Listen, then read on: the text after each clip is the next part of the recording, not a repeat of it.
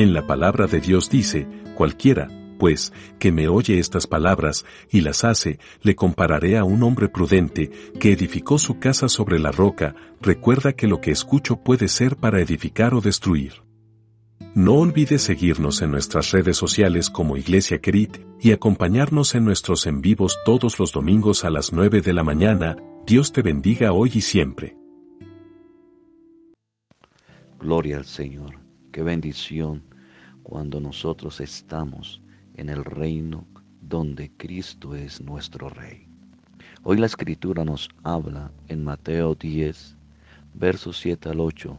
Dice, y cuando vayáis, predicad diciendo, el reino de los cielos se ha acercado. Verso 8.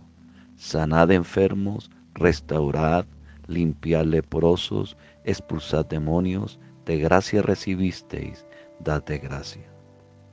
Qué privilegio tan grande que Jesús le dio a sus doce discípulos, y no solo a ellos, sino que fue bendecido el pueblo de Israel. En lo que Jesús les dijo, vemos que hay un mandato implícito de predicar que el reino de los cielos se ha acercado. Esto les daba a entender a los judíos en ese momento que el reino de los cielos va a comenzar si el pueblo de Israel acepta a Jesús como Mesías y que el reino se ha acercado porque Jesús, el Rey verdadero, está entre ellos. Cuando Jesús envía a sus doce, podemos ver a esos doce discípulos a llevar su mensaje al pueblo de Israel. Les dio autoridad para dar testimonio del verdadero reino y rey a través de los milagros, sanidades, liberaciones de los oprimidos. Entonces vemos que Jesús mismo le dio autoridad a esos doce. Qué maravilloso, Señor. Veamos lo que dice la Biblia en Mateo 10.1. Entonces llamando a sus doce discípulos, Jesús le dio poder sobre los espíritus inmundos para expulsar y sanar toda enfermedad y toda dolencia. Para hoy nosotros en este tiempo sigue el mismo mensaje, ya que a los privilegiados del pueblo de Israel dice la Biblia que a lo suyo vino, pero los suyos no le recibieron.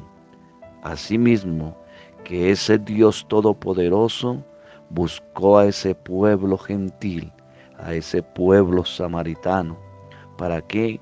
Para él mostrar que ese reino estaba en medio y está en medio de la raza humana.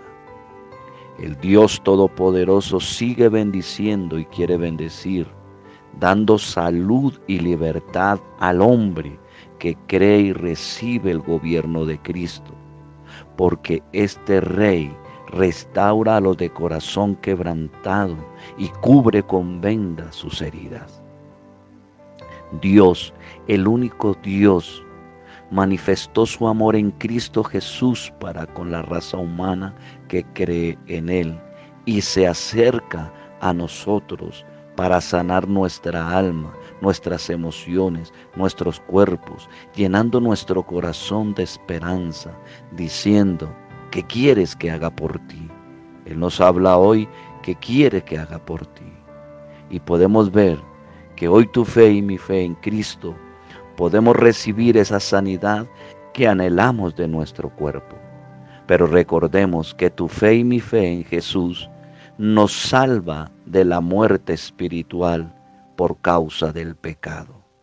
Recordemos que el reino de Dios está entre nosotros y vive en el corazón que cree en Él, porque Cristo viene para que su reino sea establecido aquí en la tierra y desaparezca por completo la enfermedad del pecado y por consecuencia de ese pecado las enfermedades que lleva este cuerpo natural, porque dice la palabra que aún nuestros cuerpos serán transformados cuando el reino de Cristo se establezca una vez y para siempre tangible para nosotros los que hemos creído.